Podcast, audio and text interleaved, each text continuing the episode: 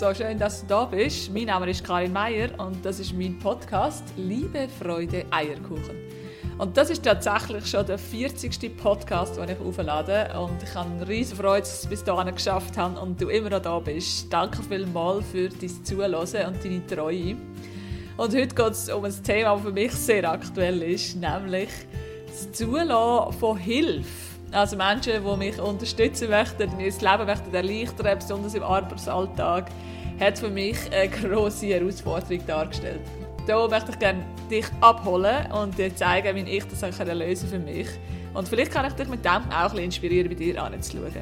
Ich bin auch Integralcoach und habe jeden Samstag einen freien Coaching-Raum. Wenn du also mal Lust hast, ein Coaching auszuprobieren, melde dich mega gerne mit mir und wir können schauen, was für dich am besten passt. Und jetzt wünsche ich dir ganz viel Spaß beim Podcast. Ich muss es allein schaffen. Hm. Kennst du das auch? Ein Thema, das sich bei mir immer wieder zeigt. Ich muss es allein schaffen. Ich darf mir keine Hilfe holen. Wenn ich mir helfen lasse, dann bin ich schwach. Ist das wirklich so? Ist das wirklich so? Was ist denn da genau los und warum ist das überhaupt das Thema? Aber fangen wir vorne an. Ich bin seit vier Jahren selbstständig, gemeinsam mit drei anderen Inhabern. Und wir haben schon sehr früh viel Auftrag bekommen und viel Arbeit gehabt, was so schön und wünschenswert ist. Ich habe also immer sehr viel geschafft und habe alles gegeben, was ich kann. Das war mega anstrengend, aber auch eine sehr schöne Zeit. Und doch fällt mir eins immer wieder auf. Denn wenn es darum geht, dass mich andere bei der vielen Arbeit unterstützen wollen oder mir Arbeit möchten abnehmen mir das Leben ein einfacher machen, dann habe ich irgendwie komische Gefühle in mir. Dem habe ich bis jetzt nie wirklich grosse Beachtung geschenkt, weil irgendwie ist es nie stark und wichtig genug gewesen. Bis heute. Wieder hat es eine Auftragsflut gegeben und bald ist klar wir holen uns einen neuen Mitarbeiter. So ist also jemand gekommen, eine Frau, die mir unterstellt ist und doch dann auch die Führungsposition einnehmen soll. Ich bilde sie aus und während dem Einschaffen ertappe ich mich immer wieder dabei, wenn ich triggert wird oder mich sogar ein bisschen kritisiert fühle, wenn sie Vorschläge zur Vereinfachung abgibt oder eben Inputs gibt, wie das alles ein bisschen anders könnte gemacht werden Eigentlich eine mega wünschenswerte Eigenschaft von einem Mitarbeiter, oder? Aber in mir innen läuft ein Film. Ich verstand zwar noch nicht wählen, aber ich spüre, da ist irgendwie Ärger in mir ich fühle mich irgendwie ein bisschen kritisiert und ich stelle fest, dass ich innerlich so ein bisschen überreagiere. Ich fühle Wut, ich bin ein bisschen aufgewühlt, ich möchte sogar davonlaufen, vielleicht schnippisch werden und ich nerv mich.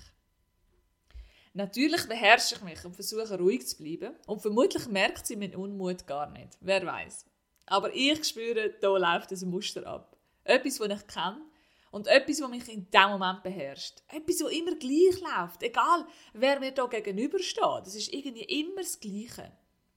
Jemand, der mir mein Leben einfacher machen will oder mich unterstützen will, mir etwas abnehmen, also mir helfen will, ja, das löst immer die gleiche Reaktion aus. Eine Stimme in mir, die sagt, ich schaffe das allein, ich brauche deine Hilfe nicht.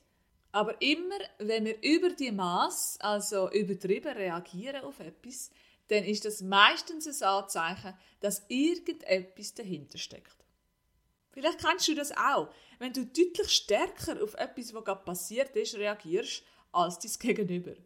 Das Gegenüber schaut dich vielleicht ungläubig an und fragt sich, was jetzt da los ist. Ja, dann weißt du, dass jedenfalls ist das meistens so, dass wir in irgendeinem Muster gefangen sind und in dem auch handeln und reagieren. So ist es nämlich auch mir gegangen, als ich dem Dani, meinem Ehemann, ein paar Szenen aus meinem Alltag erzählt habe. Und er ein bisschen pikiert war wegen meiner Reaktion. Weil von außen sieht das ja ganz anders aus. Er hat nämlich gefunden, wow, hey, so toll, dass der Mitarbeiter mitdenkt, Vorschläge bringt, inspiriert ist und Inputs gibt. Ist doch genial, denn genau so wächst ja unser Unternehmen. Was ist dein Problem? Ja, gute Frage. Ich weiß es auch nicht und versuche mal genauer anzuschauen. Ich beobachte mich also selber im Umgang mit der herausragenden Mitarbeiterin, die ihren Job so wunderbar macht. Was ganz genau passiert da in mir, wenn die Inputs kommen? Und sehr schnell erkenne ich eine Stimme in mir, die sagt, hey, was soll das? Hat doch bis jetzt auch alles super geklappt. Ich habe es doch immer allein geschafft. Ich brauche deine Hilfe gar nicht. Die vorwurfsvolle Stimme höre ich also parallel natürlich zu den guten Inputs von meiner Mitarbeiterin. Ein Wutmännchen ist da in mir im Kopf am Toben. Und ich verstand in dem Moment, dass es zu 100% mein Thema ist. Auf keinen Fall das von der Mitarbeiterin oder von irgendjemand anderem. Sie kann nichts dafür für meine Gefühle. Sie ist in dem Moment einfach nur der Auslöser. Und lösen kann ich das nur selber. Und da dämmert es auch mir, dass ich in irgendeinem Muster gefangen bin. Aber was heißt das ganz genau? In einem Muster gefangen sein. Seit wir auf der Welt sind, lernen wir unglaublich viel von unserem Umfeld. Wir kopieren, was Leute sagen. Wir speichern gewisse Sätze, die vielleicht nahestehende Menschen immer wieder gesagt haben. Wir speichern auch gewisse Abläufe und wir interpretieren unglaublich viel von den Reaktionen von anderen. Im Podcast Nummer 11 und 12 habe ich schon bereits recht intensiv über Glaubenssätze geredet, wie man die erkennen kann und wie man sie vor allem wieder auflösen kann. Wenn ich also zum Beispiel gelernt habe, dass sich Hilfe holen Schwäche darstellt, dann ist das ein Glaubenssatz, den ich so in meinem Unterbewusstsein abgespeichert habe. Es hat also vielleicht ein bestimmtes Erlebnis gegeben oder ein bestimmtes Ereignis mit anderen Menschen. Oder vielleicht auch ein Tag XY an einem ganz bestimmten Zeitpunkt, wo ich die Schlussfolgerung gemacht habe. Und so bleibt das in meinem Unterbewusstsein gespeichert, bis ich das wieder auflöse.